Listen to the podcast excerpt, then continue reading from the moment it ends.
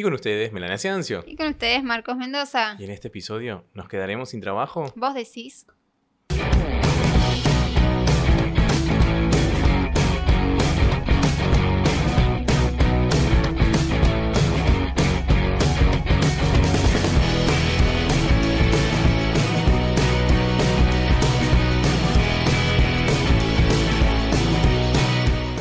Amigas y amigos, bienvenidos al episodio 56 de su podcast Ni de aquí. Ni de allá, un podcast que explica las diferencias culturales que hay en un matrimonio millennial entre una argentina y un venezolano. Exactamente, y pueden seguirnos en arroba NDA-podcast, podcast que produce Buen Día Estudio, arroba Buen Día Estudio, su productora de podcast. De confianza. También nos pueden seguir en Twitter en arroba NDA-podcast OK, en la red social del pajarito y pueden ayudarnos a través de www.cafecito.app barra NDA, NDA. Podcast. Que por el módico precio de 50 pesitos que no empobrecen, Ni enriquecen a nadie. van a ayudarnos a que nosotros continuemos haciendo. Contenido. ¿Y qué día nos pueden seguir?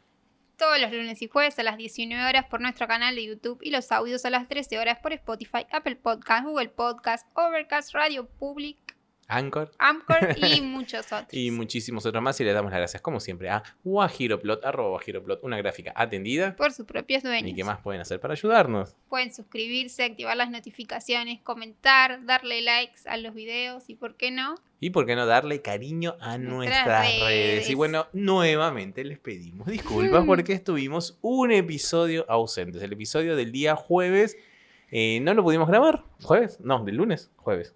Del jueves. Del jueves. No, del, Claro, del jueves. de Martín. este jueves que pasó, exactamente. Eh, no lo pudimos grabar porque hubo un percance que Melania no quiere que contemos. No lo vamos a contar. Pero ya lo vamos a contar. no, no le vamos a contar. ¿Lo contaremos o no lo contaremos? Quédense hasta el final de este episodio para que se enteren por qué, cuál fue el motivo verdadero por el que no grabamos O sea, este vos grabaste. Yo no, No. grabé. No, pero yo grabé para el lunes.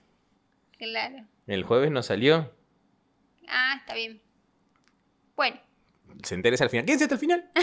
Ustedes que ven 10 minutos, gracias por ver, aunque sea 10 minutos. Pero quédense hasta el final. Y capaz, capaz no sabemos. Vamos a ver cómo, cómo se desarrolla este episodio. Bueno, entre otras noticias, nos vestimos medio entre celeste y blanco. ay, sin que media, sí. media machi y medio argento. Machi, porque, machi. evidentemente, como todos saben, falleció Diego Armando Maradona esta semana.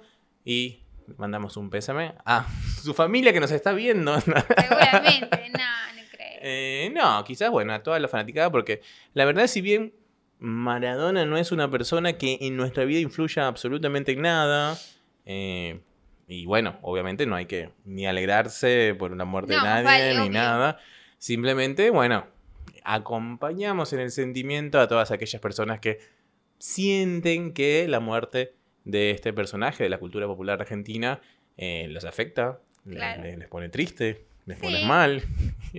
Yo lo que me pregunto es, está bien, entonces digamos, no, porque Diego Armando nos dio una alegría enorme al ganar la Copa del Mundo.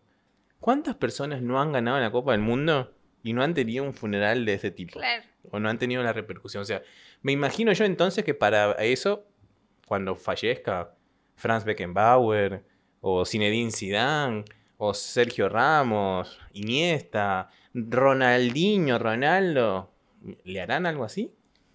No lo sé. Porque Igual ya el argentino ya hemos dicho que es muy...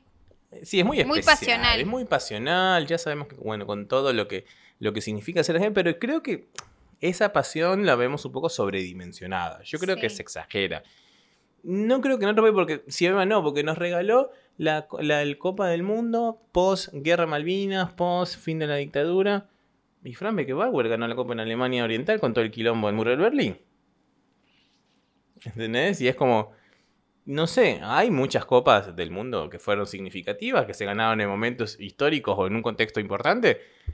Y la gente que las ganó Pero quizás no ha, no ha recibido... A ver, para que Meli tiene problemas técnicos en vivo y en directo en este podcast.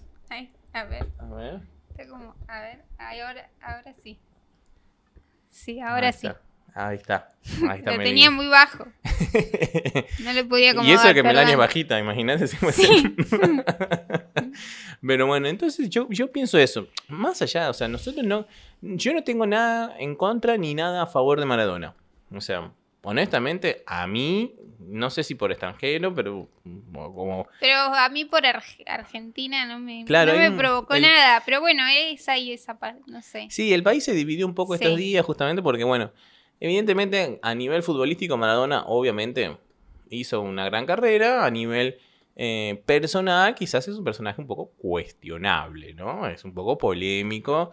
No vamos a entrar en detalles, pero bueno, para mí en lo personal no, no, no me influye nada, no me afecta. Quizás a mí, como yo te comenté en, un momento cuando falleció Maradona, no, ¿no? Ah. si muriera hoy Michael Jordan, que más Sí, o menos va a tener estarías- la misma edad, yo Sí. creo que a mí sí me afectaría muchísimo más.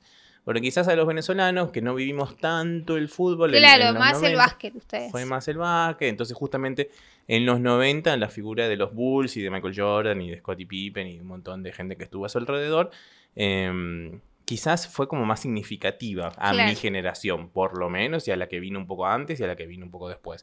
Entonces, creo que si falleciera Michael Jordan, que Michael Jordan eh, sí es verdad que ganó todo, absolutamente todo, eh, yo creo que sí me afectaría un poco más.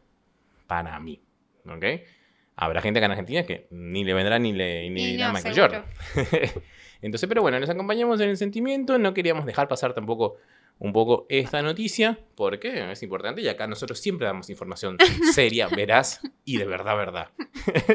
Entre otras noticias, no, no ha pasado más nada. No seguimos pasó más nada. Bueno, justamente fue por esta um, lamentable muerte de Diego Armando Maradona que nuestro increíble gobierno de científicos no se le ocurrió otra cosa que hacer un funeral público y masivo en plena pandemia. Vamos, Argentina.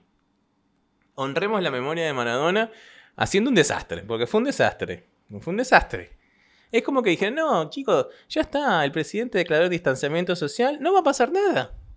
Acá el argentino se va a portar bien, no va a venir borracho, no va a venir fumado, no va a romper las cosas, no va a mear en la Plaza de Mayo, no va a cagar en los alrededores de, la 9 de julio y del obelisco. No, venga, que venga un millón, no pasa nada. Y así fue. Dicho y hecho, todos vimos las imágenes, porque se fue, eso fue en todo el mundo. Lo vio gente de todo el mundo, me escribió gente, sobre todo en el grupo del colegio, eh, gente que vive en, en Chile, gente que vive en, en- en Australia, gente que vive en Claro. Estados Unidos, que era un quilombo lo que estaba pasando acá y no se lo podían creer. Y me preguntaban qué onda, qué pasó. Yo digo, no tengo idea, yo tengo ca- casi, ya voy para 13 años. Ah, mañana. Hoy, cuando se estrena este programa, cumplo 13 años en Argentina. 13 años en Argentina. Ajá. Hoy lunes son 13 años, Melania me va a hacer una torta y lo dejo acá si no hago un llamado. Te hice un pudín de mandarina el fin de semana. Con eso basta y sobra. Ven, ven, así, así me trata, así me consiente. No, tenés que estar en forma, Marquitos. Estoy, estoy, estoy. Hoy a pleno, hoy corrimos y le hice una cuadra de ventaja a Melita. Bueno. Sí, es verdad. y esa cuadra la estábamos haciendo caminando. Le hice una cuadra de ventaja. Sí, Hoy yo no iba más. lento. Soy lo más. Pero bueno, Bueno, sí, después van a por de. Maradona, ¿veis? Como que ya es mucho, Maradona. Bueno, pero es algo que teníamos que como que Sí, medianamente mencionarlo porque la gente a decir, seguro van a hablar de Maradona. este episodio". No. Mm. Melita no tiene muchas ganas de hablar de Maradona. Y Melita no sabe mucho tampoco de Maradona. Tampoco. Entonces, ¿para qué perder el tiempo hablando de Maradona con Melita? Pero sí queremos hablar de algo. En ese, en ese contexto salieron publicadas muchas cosas, ¿no? Evidentemente creo que fue un ir y venir una guerra de memes que fue Sí. impresionante. El primer meme que yo vi fueron esas nubes, no sé si lo viste, en el cielo, que ya Diego está en el cielo. Y eran nubes con formas de línea, tipo líneas de merca. Sí. ya Diego está en el cielo, el cielo le está haciendo un homenaje. A las- eran nubes perfectas que... pare- Me imagino que eso fue Photoshop, obviamente. Sí, obvio. Como agarraron. esa foto que supuestamente está circulando en las redes, eh, que en el cielo aparece el 10. El ¿no? cielo se quedó sin, Sin estrellas, estrellas, pero eh, llegó esto Diego. Es un fotomontaje, chicos. No sé si eso fue, yo creo que es... es como, qué sé yo, cada quien cree lo- en lo que quiera, es como vos crees en la astrología, bueno, también vos crees que Diego está en una nube, o sea, hay que tener dos dedos de frente, ¿entendés? un poquito de por favor, o sea, no, señores, no, no se formó una nube. Uno, el cerebro juega muchas malas pasadas, Sí, cuando vos obvio. querés ver algo...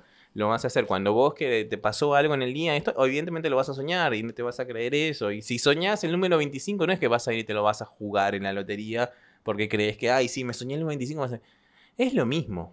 ¿Entendés? El cerebro juega mal pasada en el peor momento. Sí, totalmente. Así es siempre. Entonces, no, no crean esa más. Entonces, el meme, hoy en día, es una forma de creación de contenido. Sí. que Y grandes con- creadores de contenido son los tuiteros. Los tuiteros. Ay, por favor, el tweet. En Twitter hay los, los mejores memes los encontrás en Twitter. No, Bueno. Twitter fue, fue un arca, sí, fue un arca de, de memes que fue impresionante. Y sí, bueno, nos pueden seguir a nosotros, en- que nosotros tiramos algunos memes. mentira, tenemos Twitter re abandonado. Melina, Meli- Melate- Melada- Melita, Melita tiene el Twitter re abandonado, menos mal que nuestra community manager estrella. Eh, si no fuese estrella, sería- nuestra community manager estrellada. está estrellada, está estallada. Estallada. Entonces, bueno, no, creo que entonces queríamos hoy hablar un poco y dedicar un poco el programa, porque justamente hoy tenemos otra invitada. especial y vamos a tratar de tener más invitados especiales más seguidos porque ya estamos en distanciamiento. Y si se pudieron juntar un millón de personas en la Casa Rosada, ¿por qué yo no puedo traer una invitada a este podcast? Claro. ¿Entendés? Entonces, con las respectivas medidas que son no chapar entre todos. ya con eso. pero bueno, no. Tenemos una invitada que ya vamos a hablar un poco de eso, pero nosotros quisimos habla- hablar de este episodio un poco sobre la nueva generación de, creadores de, de- de contenido. contenidos. ¿Ok? Porque esta Create pandemia... Claro. cre- Create- no, Melania. Yo quiero contar una anécdota. Esto está, esto está muy bueno. Porque Melania, hoy estábamos almorzando. Estábamos almorzando y habían hecho una serie de, de platos, de varios complementos para, para vos almorzar, en- justamente en la casa de ellos. Y había un plato con carne, ¿Por qué vas a contar eso? porque es muy gracioso. Había un plato con carne donde había un corte de carne que, llamaba, que se llama acá palomita. Es un corte de carne común, o sea, común en el sentido de de- todo el mundo sabe que es palomita. Hasta yo, que soy venezolano, que en Venezuela los cortes de carne tienen otro nombre, sabía que era palomita. Entonces me dijo, papá, ¿cuál es la carne? ¿Y cuál es la palomita? Porque no quiero comer palomita. Porque... Entonces yo la miro como diciendo, no, estás jodiendo. Y, y Meli, todo el mundo la mira y dice, Meli, no es palomita de paloma de la Claro, plaza. Yo me imaginé una paloma. Y Bueno, Meli, es que en el mundo de Meli, en el mundo de Melilandia, toda la carne es igual. Claro. Y rica y sabrosa. Y feliz. Y no tenés que pedir cortes. No, dame carne. Vos si vas a la carnicería podés pedir cortes de carne y sabés que si están dando el corte correcto. Si pedís un lomo y te dan una nalga, ¿sabés diferenciar? No sé. Por eso voy a la verdulería. Por eso me quiero hacer vegana, para evitarme problemas. Pero bueno, entonces continuando un poco de contenido, queremos hablar un poco sobre la- esta nueva ola de creadores de contenido, que no son más que la generación mucho más joven que la nuestra. Si bien no decimos que no haya creadores de contenido de nuestra edad, obviamente lo hay, nosotros somos parte de esa generación, pero somos una De gen- la vieja escuela. somos una generación de la vieja escuela. Yo para crear contenido me tengo que sentar a pensar, a, pensar, a mirar a- referencias. refer- Mirar referencias. Es, es como Es como otra, otra cosa, forma ¿no? de crear contenido que no la tenemos tan, em, tan incorporada en el cerebro. ¿Ok? Y de esa forma decir, no, sí, mira, te veo contenido acá, pum, pum, con el, y con el celular. Esa es la herramienta que están usando absolutamente todo el mundo para crear y consumir contenido. contenido. O sea, en mayor medida. Yo hoy estaba viendo a tu, a tu sobrino jugando a un jueguito con su amigo en el, otra, en el otro lado de la provincia. Eh, con el celular. Y después se puso a ver videos de cómo jugaban ese jueguito otros en el celular para aprender a hacer no sé qué cosa. Entonces, claro, lo tienen tan Lo incorporado. tienen reincorporado, Tan verdad. incorporado que O por ahí en- miran en YouTube, tipo los, las jugadas de Fortnite, y están capaz que dos horas mirando eso. Claro, entonces También. nosotros quisimos hablar un poco de eso y no solo al- el- la creación de contenido, o sea, la creación de contenido es muy amplia. Sí. Entonces, muy- puede ser desde estos videos de YouTube, esto es crear contenido, Contenido. que generalmente Ponele. que generalmente se puede hacer incluso para eh, vender productos, promocionar cosas. O sea, los podcasts, eh, lo ideal es insertar, como nosotros le insertamos acá la publicidad a, a Guajiro, Guajiro, que está recontento. porque nos ven millones de personas a lo largo del mundo y a Guajiro le está cayendo el dinero como loco. Claro. Entonces, esto es crear contenido para un fin. Entonces, la creación de contenido como este, que es un- una creación de contenido independiente y como otros podcasts que seguro vamos a hacer a, a partir del año que viene. eh, y está la creación de contenido eh, un poco más, por así decirlo, profesional.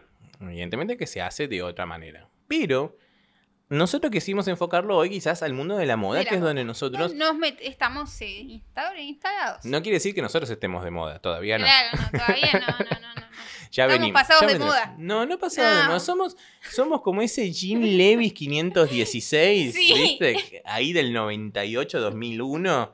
¿Entendés? Que está ahí, que no lo tirás. Que no lo tiras. Que no lo tirás porque si- me va a quedar en algún momento y me, cuando me quede se va a poner de nuevo de vuelta. ¿entendés? Y aparte, generalmente esos jeans son mejores que los jeans que se producen ahora. Obvio. Porque los jeans que se producen ahora tienen. Si no, una- preguntar a las modelos mías cuando uso. Le encantan esos jeans. Bueno, yo tengo mucho vestuario vintage para producción y tengo esos famosos jeans y todas las modelos se quedan encantadas. Exactamente, así que si ustedes marcas de jeans quieren hacer buen contenido de jeans, nos pueden llamar a nosotros. Que salió hoy, ¿viste una foto nuestra en una revista muy popular de la Argentina? ¿No viste la historia? No. De etiqueta y todo. Ay, ¿dónde? Ay, bueno.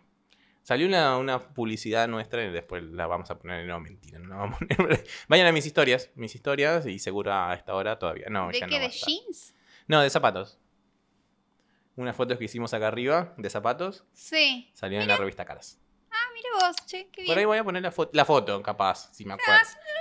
Diga, si después te olvidás, Marky. Ese es el famoso creador de contenido que se olvida. contenido. Pero bueno, entonces la idea es hablar un poco del contenido de moda y para eso tuvimos a una invitada especial porque eh, también es creadora de contenido, también es modelo y también es diseñadora de indumentaria de la eh, Universidad de Buenos Aires. Claro. ¿ok?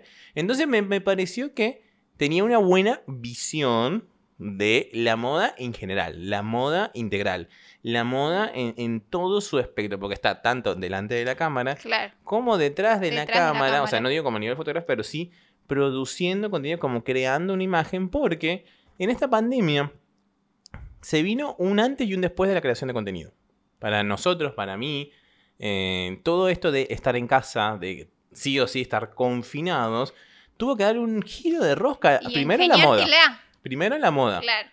Porque ahí vino el boom del jogging, que ya hemos hablado en El, de mil la- del conjunto jogging, de la De joguineta. de la joguineta, bueno, eso es la jipeta, esa es otra cosa. La jipeta y la joguineta. Deberían hacer una canción a la, a la joguineta. A la joguineta. Pero eso tiene que ver mucho con, bueno, la cuarentena. Cambia la moda y tuvo que cambiar sí o sí la forma de hacer contenido. Primero porque las marcas grandes, chicas, medianas, showroom, locales, eh, mayoristas, no podían generar contenido. Claro, eh, las marcas de, por ejemplo, mayoristas necesitan todas las semanas generar contenido. Exactamente, generar fotos que generalmente a nosotros nos mandan sus eh, productos a nuestro estudio, donde se hace con un fondo blanco, con un fondo rojo, con, un- con lo que sea. Creamos ese contenido de manera profesional con un equipo de gente detrás, con una maquilladora, ella productora, una modelo, alguien que quizás haga pelo, si hay que meter arte, alguien que haga arte.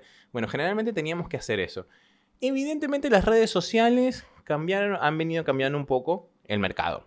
¿Ok? Antes nosotros teníamos que hacer una campaña, que la campaña significaba vamos a ver nuestra foto en una valla, en la autopista sí, gigante, o la vamos a ver en, en, no sé, desplegada en, la- en la parte de atrás de los micros, o en las paradas de los buses, Eh, o, o en las portadas de las re- en alguna revista. o en los shopping, donde sea, Sí. eso era hacer la campaña. Hoy en día ya eso prácticamente no existe. No, Solamente era las marcas hacer la muy, campaña, era hacer el lookbook, era hacer el e-shop, era todo. Y después hacías redes. Exactamente. Pero ahora todo es todo. Es hacerme la fotito para. Todo te lo enganchan en una sola cosa. Exactamente. Entonces nosotros quizás lo que, y lo que hablábamos el otro día con, con nuestros socios en Bomba Studio, eh, era eso, que deberíamos tratar de unirnos, sobre todo más los fotógrafos. eh, como, es que, que ya es muy difícil unirse como gremio, pero quizás la, la- la, mm, el disparador para poder unirnos como gremio es que logremos que cuando te dicen tengo que hacer redes, redes ya signifique tengo que hacer la campaña. Claro. ¿Entendés? Porque ya lo principal que las marcas necesitan son las redes. Y te las quieren pagar como si fuesen fotitos Foto X. de contenido. Está bien. ¿Qué es más frecuente? Sí, más frecuente. obvio. Que no la podés pagar como la tenés que pagar es más que evidente. No nos pagan lo mismo que nos pagaban hace 6, 7, 5 años, ¿ok? Entonces, la haces más, pero dice, pero lo- venimos una vez al mes. Está bien, venís una vez al mes, pero entonces yo tengo que trabajar mucho más Me hiciste acordar una vez al mes. Me- Una vez al mes tenemos que eh, trabajar con una marca. Está perfecto. Sabés que por lo menos proyectás que durante una temporada vas a tener clientes seguros que Claro. van a venir una vez al mes. Y puede ser un poco mejor. Antes cobrabas muchísimo más y trabajabas una sola vez en la temporada, claro, como pero tenías dos. doble jornada. Pero tenías dos, tres días, claro, está dos, bien. tres días, sí. Era distinto. Entonces, Se el cobraba bien. el modelo del negocio cambió muchísimo, cambió un montón. Ya no vamos a llegar a cobrar lo que cobrábamos antes, y eso me imagino que amigos fotógrafos déjenlo en la caja de comentarios. Y ahora se nos viene otra vertiente que son las mismas creadoras de contenido, que son estos chicos o estas chicas que utilizan Instagram sobre todo, o TikTok, o, o Reels, o lo que sea, eh, para ellos mismos generar su contenido con un celular. ¿Ok? Que está perfecto, está bien, a eso tiene que ir evolucionando. Ahora bien, ¿cambiará? ¿No cambiará? ¿Se mantendrá en el tiempo? ¿No se mantendrá en el tiempo? Yo me imagino que conociendo por lo menos a- al argentino, creo que se va a ir...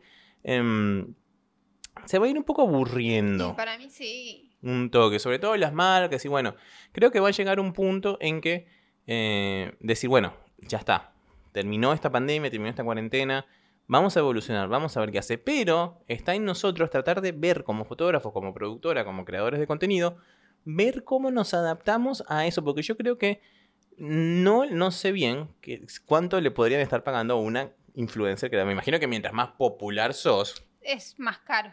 más caro cobrarías, o, o más ropa te darían de canje, o menos, bueno, no, no, no conozco mucho. Bueno, igual es eso de que vos decís de la influencer, que por ahí vos, ya lo hemos contado en otros podcasts, que a una hora te promocionan la verdura, en otra hora te promocionan los, las- los tapabocas, Sí, en otra los productos de limpieza. Y a la noche eh, la pizza con la birra. Claro, o sea, es como, no sé, hay que filtrar también. Está, eso. está perfecto. Y ya sabemos que vivimos en un mundo de canje. Ya sabemos que vivimos en un mundo dominado por las redes sociales. No sabemos hasta cuándo, porque esto es una burbuja. Y sí, A Facebook le pasó. Facebook está muerto. Facebook es el, es el, el, el- el- ¿cómo se llama? Iván Drago abajo en, en el, en el piso y Rocky le está dando en la cara ya. Mal. Bueno, ese, ese es Facebook. Y a Instagram le va a pasar lo mismo. Si no se siguen reinventando. ¿Ok? Porque Instagram le ha ganado muchas veces a, muchos, a muchas cosas. Instagram le ganó a Snapchat cuando Sí. lanzó las historias. totalmente. Ahora Pero lanza ahora Reels. Twitter tiene. Bueno, pero Twitter pobre. Po- eh, Twitter es como, como yo jugando los jueves al fútbol. ¿Entendés? Que estoy ahí, mis amigos me llaman porque son mis amigos y dicen, "Ay, bueno, le falta Marqués". uno. No, no, no, le falta, me llaman. toman en cuenta, pero es como diciendo, bueno, es nuestro amigo, no le podemos decir que no, que es malísimo. Vení, dale, vení, jugá. Y va ahí, yo voy ahí con todo el empeño del mundo, a transpirar así, Pero- a tratar de... Y soy, ay, el otro día fui goleador. Muy bien, pero no se mal. llaman historias.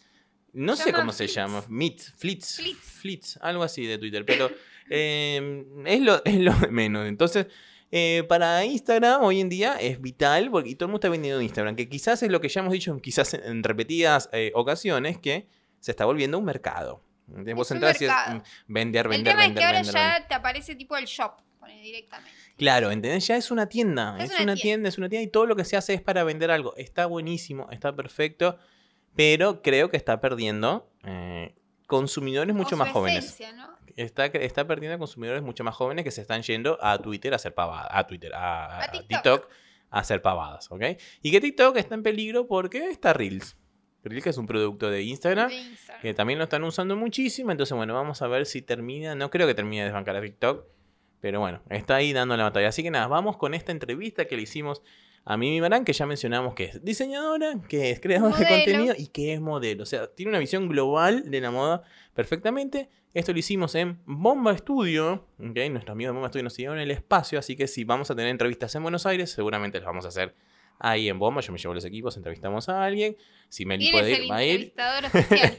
Meli le da cosa todavía entrevistar a la gente, no sé por qué. Pero me encantan las entrevistas, a mí me encanta entrevistar a, A la gente. me, me siento, entrevistar. me siento así de ahí en CNN, entrevistando, entrevistando a gente. Así que bueno, vamos con esa entrevista y después nosotros retomamos. Y bueno, como lo prometimos, estamos acá con Mimi Marán. Ella no solamente es modelo, sino que también es creadora de contenido y también es diseñadora de moda. Eso es lo que me encanta, que tenés una visión de la moda mucho más global que cualquiera de nosotros, porque estás en todos los aspectos, delante, detrás, planificando, bueno, Sí. de todo. ¿Hace, ¿Hace cuánto te recibiste diseñadora? Me recibí diseñadora en diciembre Sí. eh, del año pasado, así que este vendría a ser mi primer año oficialmente como diseñadora. Como diseñadora. Sí. ¿Y, y qué parte de la moda te gusta más? ¿Te gusta más el diseño o estar delante de la cámara? Eh, bueno, la verdad que me gusta todo. Siento que justo estudiar diseño indumentaria es como algo bastante global que engloba todos los aspectos. A mí siempre desde chica me gustaba más la parte como la producción en sí, que es gracioso porque, nada, o sea, terminé trabajando de modelo y, y estoy un poco en ese ámbito. Claro. Siendo diseñadora es verdad que se te afina el ojo en un montón de cosas.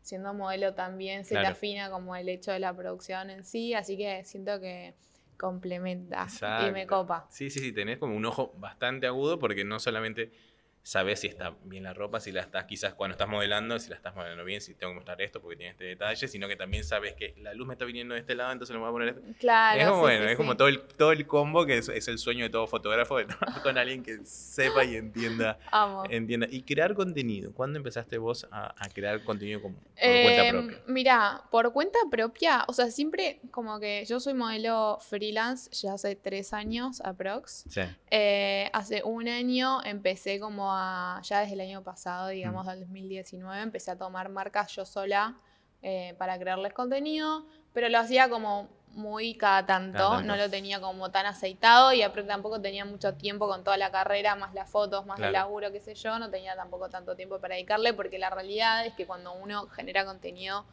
eh, es o sea, genera mucho más tiempo, mucha más dedicación de lo que es venir a un Sí. shooting, hacer las fotos y te vas. sí, sí, sí. Eh, así que como creadora de contenidos creo que fue más de este año. Sí, O sea, explotó con la con la pandemia. claro. Y ahora ya me siento como mucho más canchera con Claro. el tema. Pero bueno, fue todo un proceso. O Claro, sea, y también me imagino que tu experiencia en la facultad te ayudó a, eso, a terminar de decir, bueno, sí puedo, porque evidentemente ustedes en diseño también ven un poco de producción, tienen que estar pendientes de los desfiles, los shootings que tienen, entonces como que bueno, ya por lo menos una idea de cómo organizarte Sí, tal cual. tenías Este, en ese Sí, bagaje. sí, sí, tal cual. Y también entendés un poco como los tiempos, ¿viste? Claro. No solo los tiempos de lo que te lleva. Ahora, al ser diseñadora también entendés un poco los tiempos de producción Mm. de, la, de la ropa, con Sí. cuánto lleva a hacer una colección, Claro. todo el detrás de escena de lo que se ve en las fotos, que es todo tan hermoso. Sí. Tiene mucha detrás de Sí. escena, muchísima gente laburando. Claro. Es un tema que me parece re importante. Y mm, bueno, Y sí, y aparte también sabes que el cliente, como a mí me pasa muchas veces, está desesperado por tener las fotos porque lo necesita ya, porque necesita vender la colección, necesita empezar a producir, sí, tal las muestras, es bueno.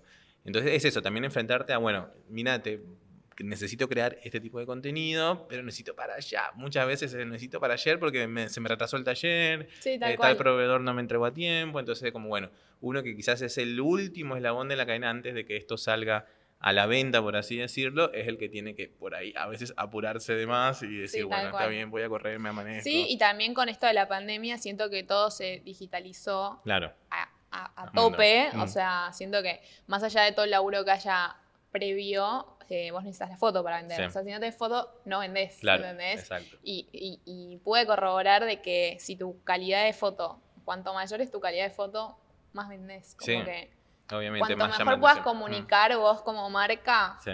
con tu contenido, o sea, se genera todo con el contenido eso, más. Así que es Exactamente. muy importante.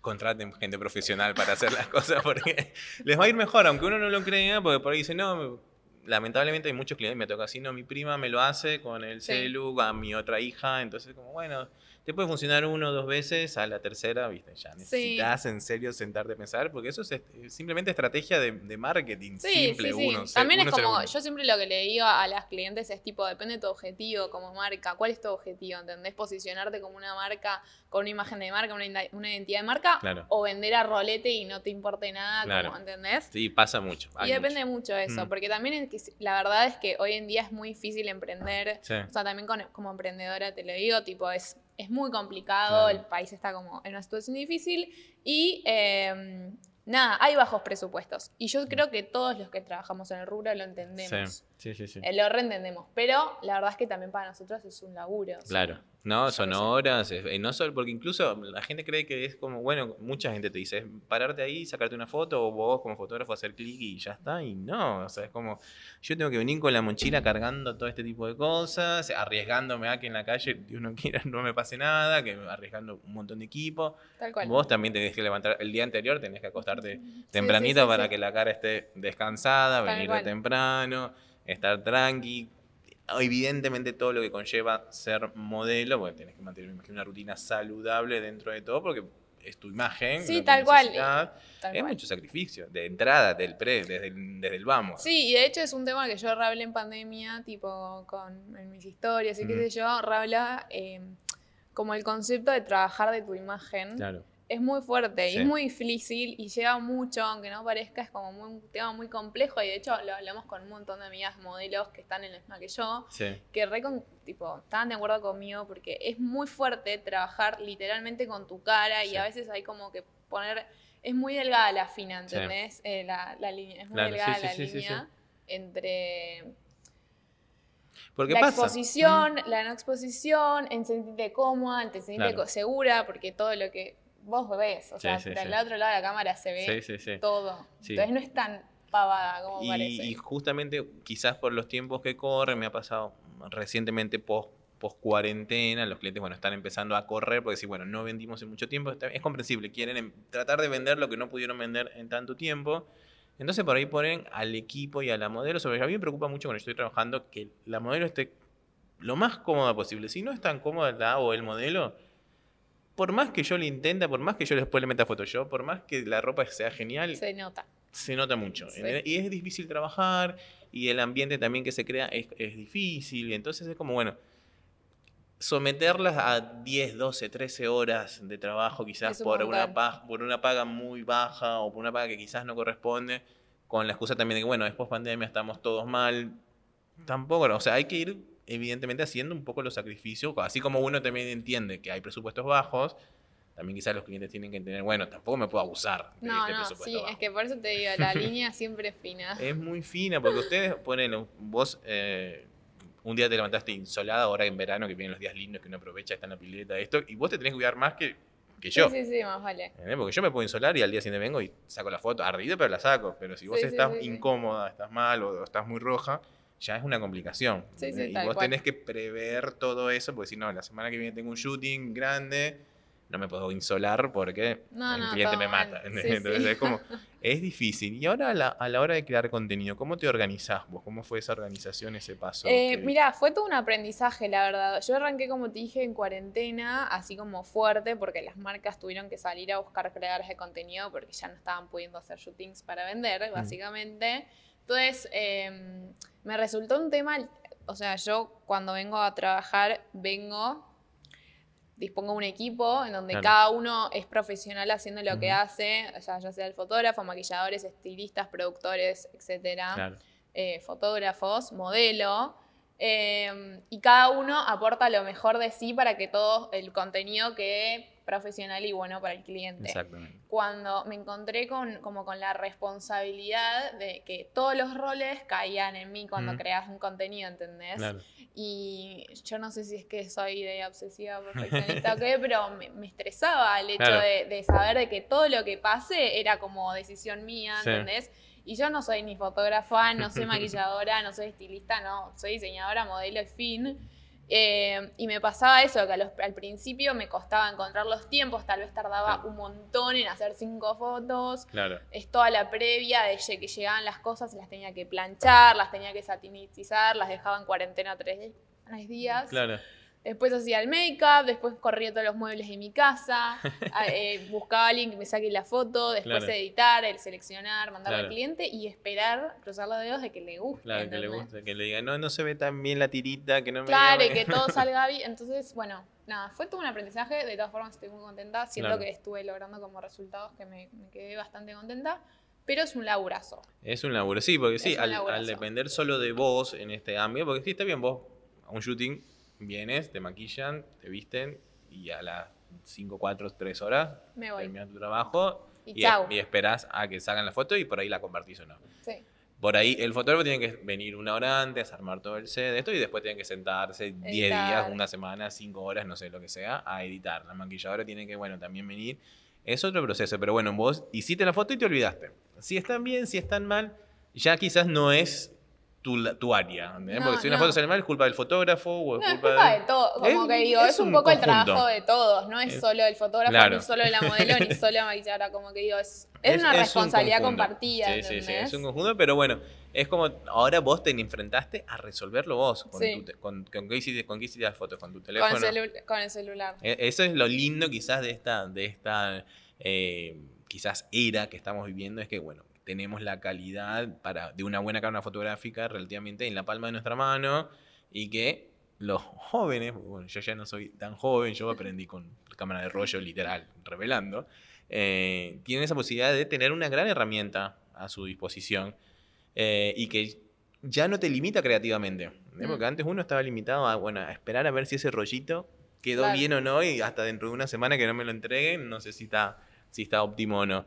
Eh, pero también esa parte de crear contenido tiene ciertas eh, cosas quizás en contra o negativa. Y una de las cosas que vos hablabas, que hablaste durante esta cuarentena en tus historias, es de cómo otras personas se pueden aprovechar de ese contenido eh, y de otra marca y, utilizarlo a su favor, con fines obviamente comerciales, y que genera una cierta cantidad de ramificaciones negativas para el resto de personas que quizás está esforzándose para hacer ese laburo y muchas veces esa marca que te contrata no se dio ni cuenta y pasa, ¿entendés? ¿Qué, qué- cómo ves eso de que, bueno, roben contenido de, Mm. que- de marcas grandes o marcas mayoristas para beneficio propio? Mira, yo creo que existen dos tipos de personas, como el que lo hace sabiendo y hay mucha desinformación también sobre Claro. el tema. Por eso también me parece importante hablarlo, porque es visibilizarlo y entender un poco el lado de nuestro lado lo que pasa cuando nosotros nos contratan para ir a hacer, por ejemplo, unas fotos eh, a una marca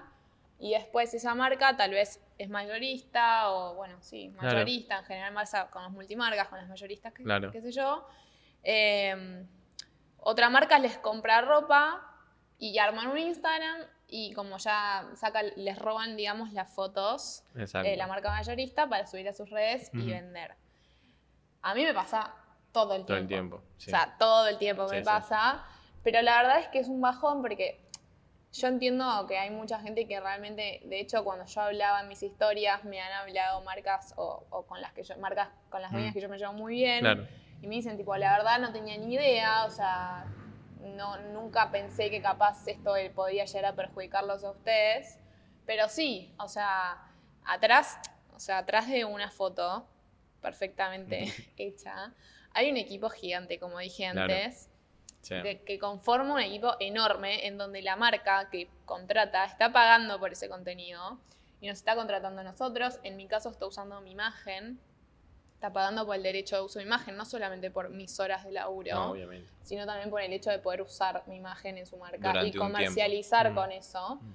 Y lo mismo pasa con ustedes, Sí. o sea, ustedes están haciendo las fotos para una marca. Después, ¿qué pasa? Si otra marca te roba, vos estás perdiendo, Sí, estamos perdiendo, estamos perdiendo Mm. clientes porque esa marca en vez de contratarnos y hacer su propio shooting, está usando las marcas ya, eh, las fotos ya hechas de otra marca. Claro.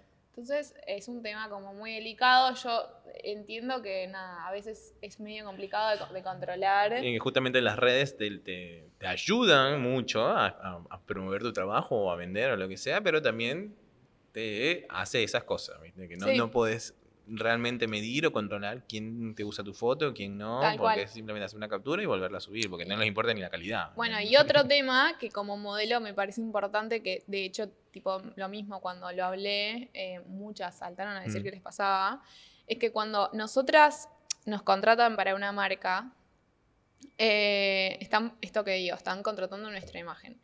Y la exposición que nosotras estamos cobrando es por un medio, o sea, una plataforma. Ha pasado de que fui a fotos, por ejemplo, que era tipo una multimarca, que era todo un shooting con, por ejemplo, un conjunto de cada marca que vendía en el multimarca. Claro. Entonces, ¿qué pasó? Eh, cada marca después de ese multimarca usó su conjunto, o sea, la- mi foto de su conjunto en su plataforma. Claro. Entonces mi cara dejó de estar en una sola plataforma para pasar a estar en seis plataformas Claro, distintas. sí. Y para mí es, el, es seis veces la exposición. O sea, mi cara aparece seis veces más. Y mucha gente Claro. me dice, no, pero a vos te resirve porque te No. ganas a conocer y qué sé yo. Y no, no me No, sirve en absoluto porque me quema. Ya eso no, ya No, eso no. Ese, ese, ese argumento creo yo que, a menos que sea, no sé, que te posteó Calvin Klein, pero. Claro, en ese ahí, aspecto, claro, en ese caso ponele. Y Pero no Calvin me Klein sirve. no lo haría. claro, para una modelo no es bueno estar publicada No. en todos lados, porque obviamente cuanto más conocida es la cara, menos la quieren usar, porque Claro. no todos tienen- quieren tener la misma modelo. Como también pasa de que las marcas no usan la misma modelo más de una vez. A veces sí, a veces sí. Sí, Tengo un montón de marcas sí. Mm. recurrentes, pero pasa mucho que no. O por ejemplo el tema de las competencias. O sea, si a mí una mar- vos me subís a tu Instagram, tu competencia ya no me va a querer usar. Claro, Entonces vos capaz estás robando la foto a una mu- a una multimarca y más allá de todo tu competencia, no solo vos no me estás pagando Sí, por sí, las sí. fotos, sino que la competencia tampoco me va a contratar porque vos ya está- yo ya estoy en tu Instagram. Exactamente, exactamente. Y ni la competencia de ese showroom que está ahí, porque va a decir, no, bueno, esta chica ya lo usó, ya lo eh, Claro, no voy a contratar. total. Entonces es, es bastante Es complicado, es muy complejo, incluso tiene muchas vertientes. También pasa muchas veces cuando haces, no sé, me ha pasado una campaña de carteras, que es solo carteras, y esa marca hace solo cartera, entonces, bueno, evidentemente el modelo necesita un outfit completo para mostrar la cartera y ponerse en foto. Claro. Entonces, pues cual. la marca de la blusa o del pantalón o de los zapatos que usó, que, o que usó la estilista para esa, también la postea como si fuera. Yo no digo que no lo compartan, yo no digo que no, pero que ya te lo usen también quizás como,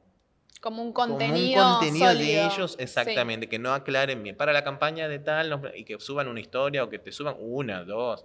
Ya que te suban 15, las 15 que vos le mandaste a la marca, porque también la productora te las pide. Entonces, uno como fotógrafo también se lo tiene que dar a la productora, porque también es su portfolio y tiene derecho a tener esa foto. Entonces, por ahí, la, para complacer a las marcas que le prestaron, también les mandan la Es foto. que eso pasa un montón.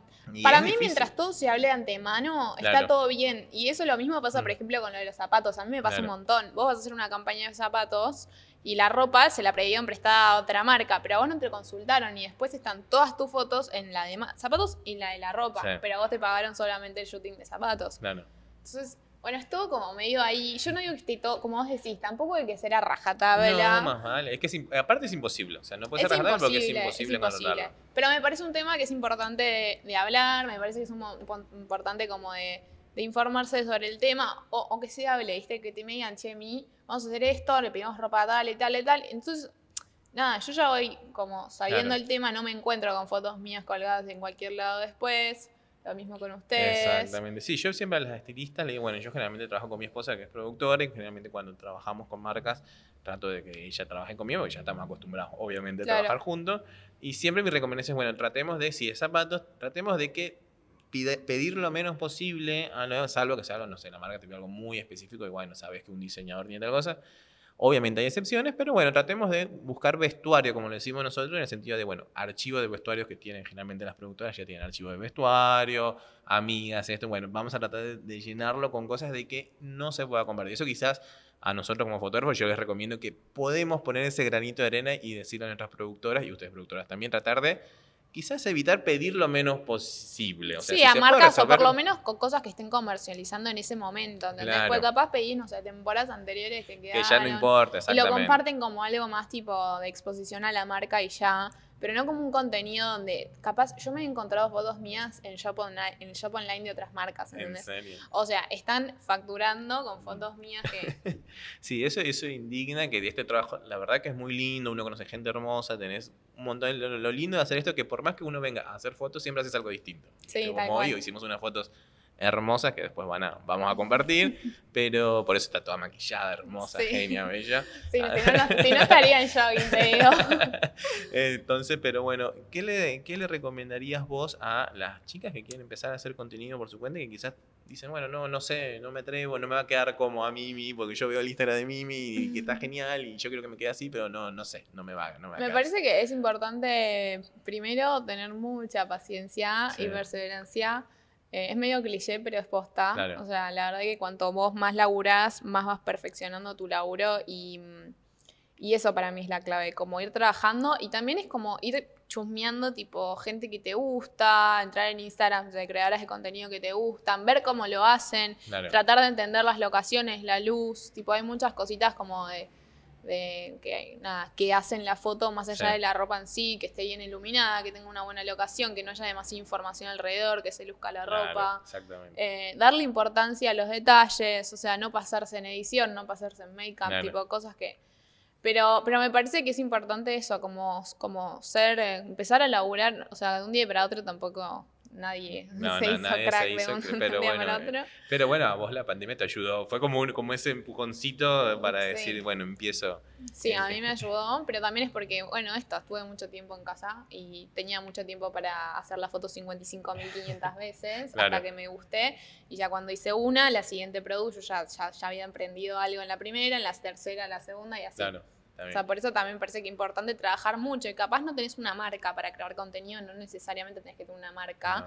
O sea, darle mucha, mucha bola a Instagram. Yo la verdad es que nada, siento que es una herramienta de laburo hoy muy fuerte, que me parece que es muy importante darle mucha bola, tener un estético, algún feed estético. Claro. Comunicar vos como persona que estás creando contenido, que puedes crear contenido con tu ropa en tu casa, o sea, puedes crear contenido con. Y, y vos con eso pues, estás dando un ejemplo a las marcas, o sea, le De estás tu estética, de tu claro. estética y Mm. después nada, eso. Eso, perfecto. Bien, ¿y cómo, cómo verías vos entonces el futuro, por así decirlo, del contenido? ¿Qué es lo que se me... Obviamente, eh, no, me imagino que si llegaste a vivir esa época eh, en la que hacíamos campaña un día, lookbook otro día, el catálogo otro día, no había esa palabra que hoy en día manejamos o que manejan todos que es vamos a hacer redes. Mm, ¿ok? Que redes significa, bueno, vamos a hacer la foto que va para Instagram. Sí, El modelo de negocio, por lo menos para mí, me cambió muchísimo. sí, a mí también un, mon- un montón. ¿Entendés? Porque incluso a nivel de pago, ese pago de hacías, bueno, hacía un día campaña, un día el lookbook, un día el, el- el- qué sé yo, el eShop. Era como, bueno, era una sola jornada porque también las marcas hacían quizás una, dos veces por temporada, más no, ahora tienen que hacerlo Las permanentemente, tienen que ser, Sí. por lo menos una vez al mes tienen que estar. Sí. corriendo a hacer contenido porque también quieren para Navidad, quieren para el Día de la Madre, quieren para el Día del Niño, Sí. quieren, quieren para todo. ¿Cómo ves eso? ¿Va, va a mantener, obviamente creo que se va a mantener a lo largo del tiempo, pero ¿cómo podemos controlar eso? ¿Cómo vamos a, a hacer ese mix de, bueno, ya no es campaña, ahora es redes? Creo que tiene que, para mí tendría que mutar, y si es para redes, ahora tendría que ser más importante Sí. quizás que la campaña. Es Yo que creo hoy por ahí en, por día, ahí. hoy en día, como te dije, se digitalizó todo y me parece eh, que hoy como redes, o sea, lo que es Instagram, Claro. lo que es tu página es, es lo más Lo importante. más importante. Eh, ah, yo no voy a un restaurante sin mirar el Instagram antes, a ese Claro. nivel, ¿entendés? O sea, no estoy hablando solo de ropa, estoy hablando, me recomiendo en un bar, entro en el Instagram. Eso es un montón, Sí. o sea, habla de por sí un montón. Para nosotros creo que nos benefició un montón, porque como Sí. decís, tres fechas en donde se, era campaña Look y eShop, ahora tenés todos los meses, hasta tengo clientas que me contratan todas las semanas Claro. para hacer contenido, Sí. tipo... Entonces, nada, eso me parece espectacular, me parece que va a evolucionar mucho más para el sector de video, Claro, con todo esto de TikTok, de los reels, Mm. que bla, me parece que hay como una, un feeling en el video como más, más auténtico que la foto, Claro. que me parece que va, que va como a crecer. sí. Eh, por eso también creo que también es como bastante importante prestarle atención Sí, a eso. sí. Em, pero, pero no, o sea, me parece esto, que las marcas están, eh, se descontracturaron un toque con el tema de hacer campaña de verano e invierno y se creó algo mucho más eh, constante durante Sí, el año. Es como si hiciésemos una gran campaña durante los seis meses que dura la temporada que estamos haciendo. Porque Sí, capaz bueno, es más cortito, ¿viste? Sí, sí. Como jornaditas de dos horas, tres horas, tipo hacer Eso está bueno. 10 looks por semana y chau. Exactamente, eso también, y no solo eso, sino que a nosotros, por lo menos como fotógrafos, también no- nos, nos exigen menos, quizás, entre comillas, a la hora de retocar. Por Claro. ejemplo. Así me dicen, bueno, mira, ella tiene la piel bien, el maquillaje, está- el maquillaje estaba perfecto, en Instagram no se va a notar, y si le haces zoom y ya un punto se pixela, es como si tenía un granito acá, Sí, no chau. pasó nada, o sea, mandámelas así, mover un toque acá, allá, porque ya salieron bien de toma, y Sí. listo, vamos. Entonces es como, bueno, también eso es por una cuestión de celeridad, de decir, necesito la foto ya, porque esta semana tengo que subir esta- estas prendas y la semana que viene ya las vendí y esa foto quedó olvidada. olvido, sí. Literalmente, por más que uno le haya puesto el Es todo muy empeño. instantáneo. Sí, es todo muy efímero, es muy Sí. volátil, se va. Porque nadie baja. Uno por ahí es muy raro que baje, bueno, voy a bajar 5, 6 veces, 7 veces, 8 filas del Instagram para buscar algo. Tiene que ser algo muy específico, porque si no, no entras a ver. O sea, vos uno entra a su feed o al, al timeline, por así decirlo, y empezás a bajar. Sí, No- sí, sí, es sí. muy raro que te metas a ver algo a menos que algo te llame mucho la atención. Y uno también pasa más tiempo quizás en historias que en, que en Es el que historias también me parece que esto que vos decías cómo va a evolucionar, Mm. yo veo como un cambio gigante, sobre todo este año, en la importancia de las fotos reales y el contenido de historias, en Claro. donde historias creo que sea el lugar para donde se cuente una historia, Mm. Ya seas influencer, modelo, fotógrafo, marca, Claro, etcétera. Es como sí. que estás contando una historia de tu vida, de la marca, la identidad de marca, etcétera. Y eso creo que es como un poco lo que genera la interacción real con tus seguidores. ¿entendés? Exactamente, exactamente. Y- Em, Y es difícil. Es, bueno, va a ser, es complicado. Igual creo que las generaciones nuevas están como muy, muy duchas en esa. A mí Reels, por ejemplo, me, co- me costó. Fue como, ¿cómo, cómo, cómo es? ¿Qué pasó? ¿Por qué me cambiaron esto? por primera vez.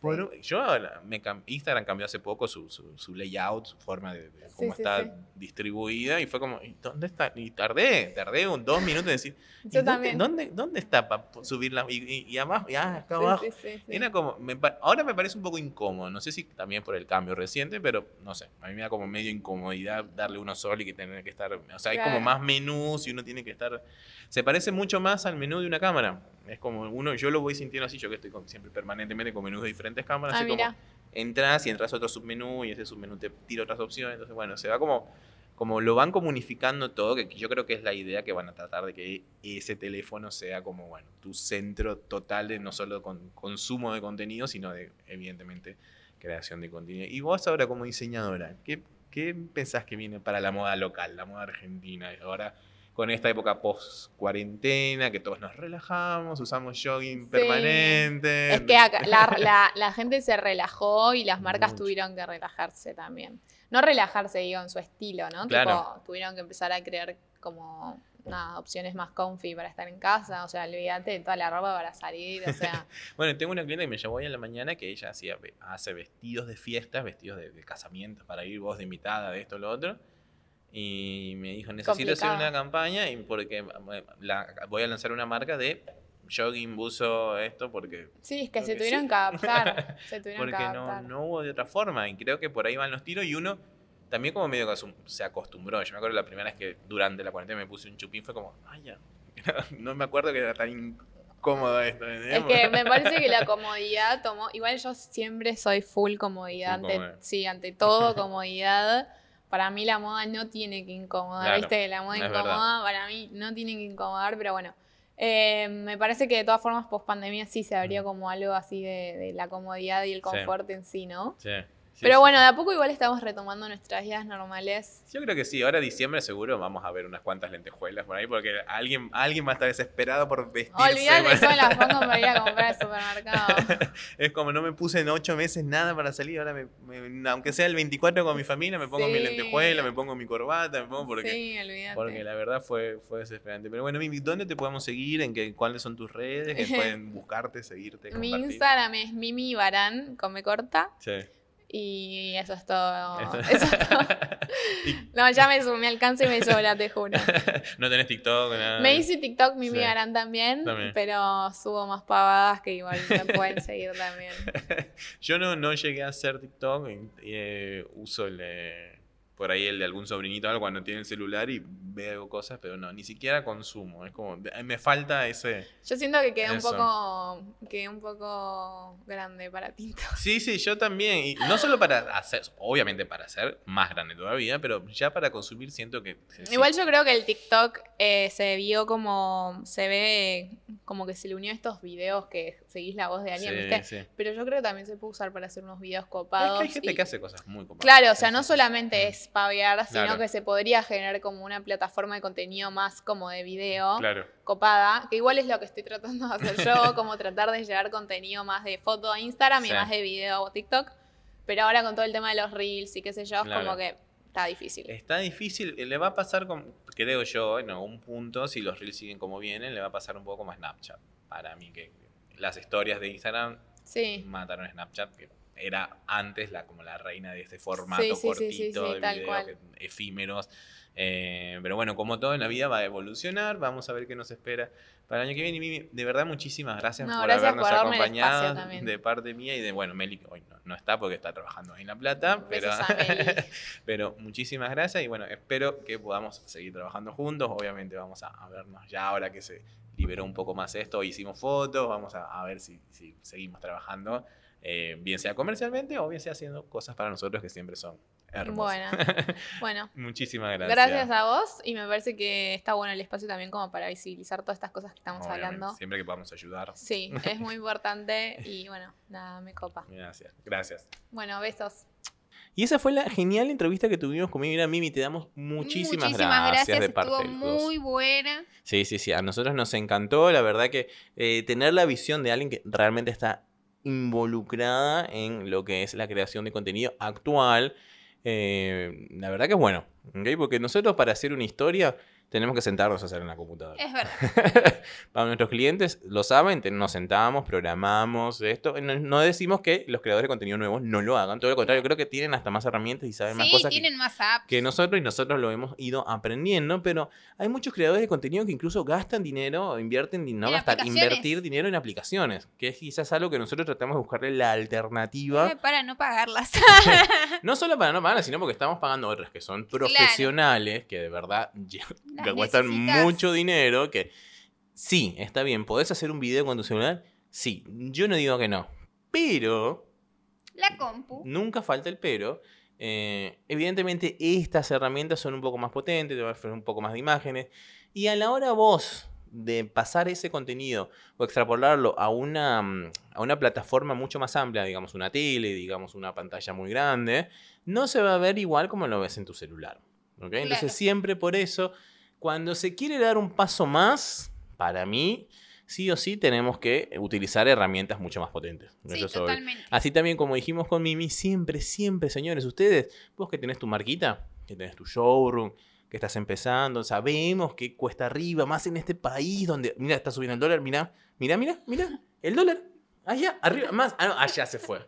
Sigue subiendo todos los días el dólar, cada día más cuesta arriba hacer o invertir o emprender en este país. Entonces, es difícil. Pero sí, en la medida de lo posible tienen que utilizar equipo profesional para sus publicaciones. Por más simple que crean, por más que digan, no, pero es una foto de fondo blanco, te la tiene que hacer alguien Sí, totalmente. que de verdad sepa, que se dedique a eso. Bien sea estos creadores de contenido, estos Instagramers, que de verdad lo hacen, porque así como está Mimi, que es una persona profesional en esto, también hay mucha gente, hay muchas chicas que tienen 50.000 seguidores y que vos ves sus contenidos y vos ves sus historias y decís, no, no te pueden estar dando, porque por ahí no tienen el celular adecuado, por ahí no tienen la locación adecuada, por ahí no tienen los conocimientos de luz, de edición, de retoque. Vos ves que se ponen unos filtros que te decís, no, flaca, Mucho no. filtro, mucho filtro y se... Sí. Sí, sí. Entonces, la mejor forma de vender tu producto es que se vea mejor, que llame la atención, que sea apetecible como esto. Que sea apetecible, o sea, si vos estás, eh, qué sé yo, vendiendo comida o tenés un restaurante, tenés que buscar la forma de que se vea bien, que se vea rico, que se vea abundante, que sea, no sé, que se vea perfecto. Entonces, hay que llamar gente que sabemos. Para eso estamos nosotros. Sí, pero Llámenos. vos no haces fotos de...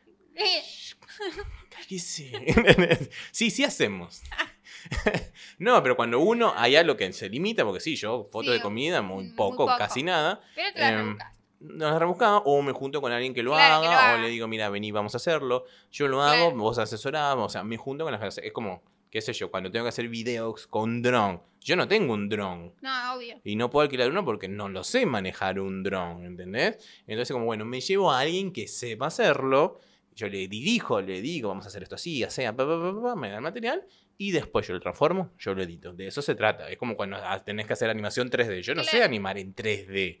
Entonces, decir, bueno, quiero hacer esto, dirijo O cuando desde te otro ámbito. motion graphics. O motion graphics muy complicados que no los puedo hacer yo.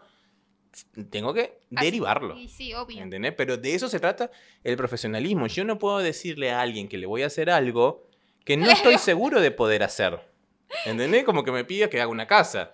Sí, yo te la hago. te la hago, sí. Yo te la hago porque me pagues. Y no, pero pagame por adelantado. No, ¿entendés? No, así no. ¿Entendés? Yo no te hago algo que no estoy seguro que lo puedo solucionar. O yo mismo o conozco a alguien que lo pueda hacer, que puedo mantener o estar en tus niveles de presupuesto que manejas. Eso es otra cosa. Pero bueno, la creación, ¿vos qué pensás de ahora en adelante? ¿Qué va a pasar 2020? Ya el 2020 murió. Estamos en Ya diciembre. está, Hoy estamos murió. prácticamente en diciembre. Lunes, ¿qué es? ¿30? Lunes 30, ya murió el año. Porque este último mes es como, como viste, cuando estás de preaviso en el laburo, que ya avisaste que te vas porque te vas a otro laburo. ¿entendés? y es como, bueno, listo, yo no tengo que hacer nada, ya está. Tengo que entrenar al chico nueve chicos ahí, me responde unos mails. man- es eso, diciembre como cuando estás de preaviso, o es el último mes del año cuando ya rendiste todo en el colegio y ya entraste a la facultad. Bueno, pero ustedes no tienen esa sensación, porque acá ustedes van, se inscriben y van. Nosotros, cuando teníamos que entrar a la facultad, dábamos los exámenes, poner en, mar, en enero, febrero, y ya cuando habías entrado en la universidad. ¿Entendés? Ya en marzo sabías que habías entrado en la universidad. Allá el año se acaba en julio. Claro. En marzo ya vos sabías a qué universidad ibas a estar y si ibas a estudiar lo que vos querías en la universidad que vos querías. Ya en mayo, y ya se sabías que tenías todo aprobado, porque ya las notas del último año no influyen en tu, en tu en- Claro. ingreso a la universidad. Si vos ya habías aprobado todo, Ya está. Como dice el dicho, me chupa un... y el otro Me también. chupa un. ¿Entendés? Entonces diciembre es eso. Ese es ese mes de año que dice, ah, me importa nada, tengo el aguinaldo, la tarasca, la papota, comemos pan dulce, engordamos, tomamos birra, vino el verano, me pongo malla y hawaianas. No hagan eso, no se pongan No se hawaianas. pongan hawaianas. Y mucho menos no se pongan hawaianas con jean. Señores, no. No. Señores, no. No se pongan hawaianas con jean. No hagan eso. ¿Por qué le hacen eso a la gente? Nadie quiere ver tus pies sucios en el asfalto por las hawaianas con jean. No importa que sean originales, no. No se usa hawaianas. No. Menos No. hawaianas alrededor de la pileta. Claro. En tu casa pasando el trapo de piso. ¿Cómo se usa hawaianas para ir por la vida en la calle? ¿Entendés? Se ponen una camisa de palmera. Acá hay mucha. un En jean. La Plata hay muchos. ¿Hay mucha playa? hay muchas hawaianas dando vuelta y Por- crocs, ni te digo. Como si fuese el Río de Janeiro en temporada alta, ¿entendés? Están las hawaianas en la ciudad como si anduvieran en Miami. No, flaco. Ni en Miami andan con hawaianas. ¿Por qué te las pones vos en el centro de La Plata? ¿Entendés? Para ir a la calle 12. Para ir a 12 a comprarte una remera te pones hawaiana con un jean. No lo hagan. No Pero, lo hagan, gente, no. pero bueno, eso fue lo que, lo que, lo que queremos decir es eso. Contraten gente profesional. Sean fieles a que necesitan vender y necesitan hacerlo de la mejor forma. Y no hay mejor contenido que el que a ustedes les gusten y que quede bien. Que de verdad les sea. Que el retorno de la inversión pueda ser lento porque estás recién arrancando. Sí. Yo no digo que na- nadie lo niega. Es muy complicado hoy en día, como ya lo hemos dicho. Pero inviertan, inviertan en modelo, inviertan en fotógrafo. Buen día Marcos, arroba buen día Marcos. Inviertan en producción, porque eso es muy importante. Muchas marcas, y nosotros lo decimos por conocimiento propio, intentan no tener productora. No tener Mm, productora ah, de moda o productor de moda o O estilista. estilista. Que estilista, señores, no es el que te hace el pelo. No, no, no, no, no. Porque eso es lo que dicen. ¿El estilista que me van a hacer pelo? No, No, estilista es la que te arma el el estilo. El estilista viene de Claro. estilo. Entonces, eso, eso podría ser una, una- otro episodio. Otro episodio. Explicar bien qué es un estilista. No es el coiffure. Que el coiffure también está mal. Longueras peluquero. Un peluquero. Entonces, necesitan gente. ¿Por qué? Porque saben más que vos que tenés en, en la marca. Vos querés ir. Bueno, nos pasó esta cuarentena Mm, que nos mandaban ropa de Buenos Aires y ya los looks armados y uno por ahí los veía y como que a mí no, no me gustaban cómo quedaban así como me los mandaban, pero bueno, los tenía que poner como me decían. Claro, señores, una productora sabe de tendencias, sabe de marcas, sabe qué viene, sabe qué se está usando. Sabe, sabe realmente esta tela va con esta tela, este color va con este color, puede ir con estos zapatos. Sabe. Y consigue lo que ustedes no pudieron conseguir. Entonces es necesario, para nosotros como fotógrafo es necesario, porque a veces yo también tengo que fotear unas cosas que vos decís, ay Dios, ¿cómo le pones eso? ¿Entendés? Entonces es como, como difícil. Si vos querés que te quede bien, entendemos que la inversión puede ser alta al principio. Pero va a valer la pena. Porque vas a tener un producto de muy buena calidad y lo vas a tener con eh, excelente eh, eh, a nivel de imagen, ¿ok? Y siempre, siempre, siempre te va a ir mejor con esto. ¿ok? Es como, qué sé yo, ten- poner un restaurante y comprar las papas, el pan de hace dos días. Lo ¿Entendés? haces tostado. Ah, esas son las tostadas que te pone el restaurante, el pan que sobró de hace dos Y sí. Vivos, son vivos. El pan, no, Amelita también la hace tostada en el pan. Cuando ya está a punto, viste, que Sí, le va a salir un cosito por verde. morir, ya, tostada. Sale tostada como piña. Pero bueno, señores, por favor, contraten gente profesional, bien sea como nosotros, o otros colegas, evidentemente, pero si es nosotros mejor, evidentemente. O creadoras de contenido como Mimi, que la tuvimos recién en este podcast, que de verdad le pone empeño, le pone ganas y tiene los conocimientos necesarios para hacerlo. Que tu sobrinita de 14 años dice que sabe manejar redes. Una cosa es consumir Ah, ¿Te redes. acordás el que circuló un correo de Gmail? ¿De qué? querían no querían contratar un diseñador gráfico. Sí, bueno, no ¿Vos sé, me parece. Era como un spam medio mentiroso. Y justo era para un diseñador y cualquier diseñador puede hacer ese montaje. O sea, no, no es algo complicado. Que pueda pasar, puede pasar, evidentemente, Claro. porque nos ha pasado. No, la modelo es mi hija.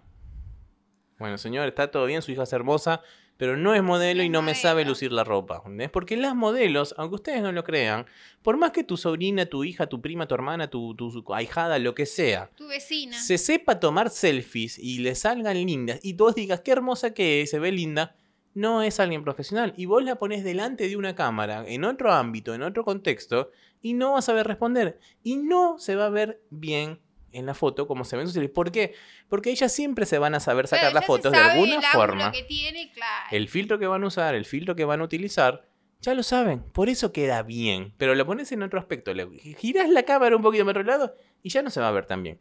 Y si es, eh, no sé, una malla, un zapato, una cartera, algo que necesites de cierta forma destacar. Porque por ahí un jean y una remera, bueno, puede zafar. Pero cuando quizás es algo más complicado, tenés que saber hacerlo. Sí, obvio. Y las modelos profesionales, para eso están. Para eso trabajan de lo que son, que son modelos, para modelar. Entonces, intenten contratar gente profesional. Intenten contratar fotógrafos que tengan el equipo adecuado para hacerlo y que si no lo tienen, sepan cómo solucionar los asuntos. ¿Ok? O sea, contrátenos a nosotros. Y nosotros llevamos a Mimi también de modelo, así que no- tenemos el combo completo. Así que señores, por favor, déjenlo en la caja de comentarios todas sus opiniones sobre este podcast. ¿Y quieren que les contemos qué pasó? No, no queremos. Yo no lo quiero contar. ¿Contamos o no contamos? No, no lo vamos a contar. Belita se puso nerviosa, la puse. ¿Podemos subir un, un- algo a las redes? No, tampoco. qué? ¿De qué pasó? No. Para que vayan a nuestra red. Yo quiero generar clics, no. man. si se quedaron hasta el final para saber qué pasó, por qué no salimos el jueves, bueno. Acá la mitad del podcast que decide eh, y la diva de este programa decidió que no. Así que bueno, voy a tratar de convencerla para el próximo programa a ver si contamos o no contamos y ya se le pasó un poco el trauma. Porque fue a ella que le pasó, no a mí, evidentemente. A los que saben lo pueden dejar en la caja de comentarios y de ver en el No, no, no, no lo hagan. Sí, sí, mami. Dale. Así que, señores, por favor, muchísimas gracias. Y nos pueden seguir en arroba NDA. Ah, no, y también le damos las gracias a Mimi. A Mimi. Mimi, mil gracias, genial. Mil gracias. Por favor, hermosa. Y a Bomba Studio, también por prestarnos sus instalaciones. arroba Bomba Studio BA en la ciudad de Buenos Aires, un estudio genial, mágico, hermoso, donde yo trabajo y pueden ir a hacer sus producciones fotográficas. Y a nosotros nos pueden seguir en arroba NDA-podcast, podcast que produce Buen Día Studio, arroba Buen Día Studio, su productora de podcast. De confianza. También nos pueden seguir en Twitter, en el Twitter, pobrecito Twitter. Pobrecito Twitter. en arroba NDA-podcast. Tenemos ok. seguidores igual. Sí, sí, en la red social del pajarito y pueden ayudarnos a través de www.cafecito.app barra NDA Podcast. que por el módico precio de 50 pesitos que no empobrece Ni enriquecen a nadie. van a ayudarnos a que nosotros continuemos haciendo. ¿Y Contenido. qué día nos pueden seguir? Todos los lunes y jueves a las 19 horas por nuestro canal YouTube y los audios a las 13 horas por Spotify, Apple Podcast, Google Podcast, Amcor Radio Public, Overcast y otros Y un, y más. un montón más y le damos las gracias como siempre a Guajiroplot, arroba Giroplot, una gráfica atendida. Por Manolo, Alexis, Magalí, por su Matías, Paloma, a veces, a veces la atendí yo Es alguna vez. pueblo. Es del pueblo, un pueblo unido que jamás será vencido. Vencido. Por su propio Guajiro dueño. unido jamás, será vencido. Exactamente, muchas gracias. Guajiroplot. ¿Y qué más pueden hacer para ayudarnos? Y por favor, suscríbanse, no les cuesta nada. A veces nos pasa que no hay relación entre las vistas y, Y los los suscri- suscriptores. No te cuesta O sea, nada. no les cuesta nada. Les damos, le damos un segundo. Abajo, abajo, tía. Ah, y yo sé que nos ves. Abajo, tío, y otro tío, y el otro tío. Y los chicos, los chicos del colegio. Me dijeron el otro día que, me, que veían el podcast. Su- su- Alfonso, abajo, suscríbete, dale. Dale, que yo veo tu view, pero no veo esa suscripción. Así que suscríbase, ¿qué más? Suscribirse, darle amor a nuestras redes, por favor, síganos. Comentar, activar las notificaciones. Mándenos bueno. mail. Si quieren, nos pueden, vamos Ah, a hacer es eso buena de esa, moda. porque estuvimos viendo en varios podcasts que habilitan su correo de mail. O mándenos a nosotros por Instagram, Claro. mándenos lo que sea, manden un voice note, una nota de voz con algún comentario, Claro. alguna pregunta, eh, alguna em, idea que tengan, algún tema que quieren que hablemos en ese Ah, es momento. Vamos a ver si, si podemos... eh, eh, aplicarlo. a ver si alguien Pueden aparecer también. pueden aparecer. Nuestro correo es ndapodcast.icloud.com. No lo voy a poner acá porque me da mucha paja. Pero háganlo, háganlo. ndapodcast.icloud.com. Si no, por las redes sociales. También lo pueden hacer por nuestro Twitter, por nuestro Instagram. Si nos conocen y nos quieren mandar por, por WhatsApp, también, no pasa nada. Pero por favor, envíenos una nota de voz. Estaría bueno. Estaría bueno, algún saludo. Saludo a mi mamá y a todos los que me conocen. Mándenos sus notas de voz. Las vamos a poner al aire en este podcast y eh, les respondemos. Les respondemos en vivo y en directo. Así que, señores, muchísimas gracias. Yo soy Marcos, arroba buen día Marcos. Y yo soy Melania, arroba Melania Ciencio. Este fue otro episodio de su podcast Ni de Ni aquí. de allá. Nos vemos este jueves. Adiós.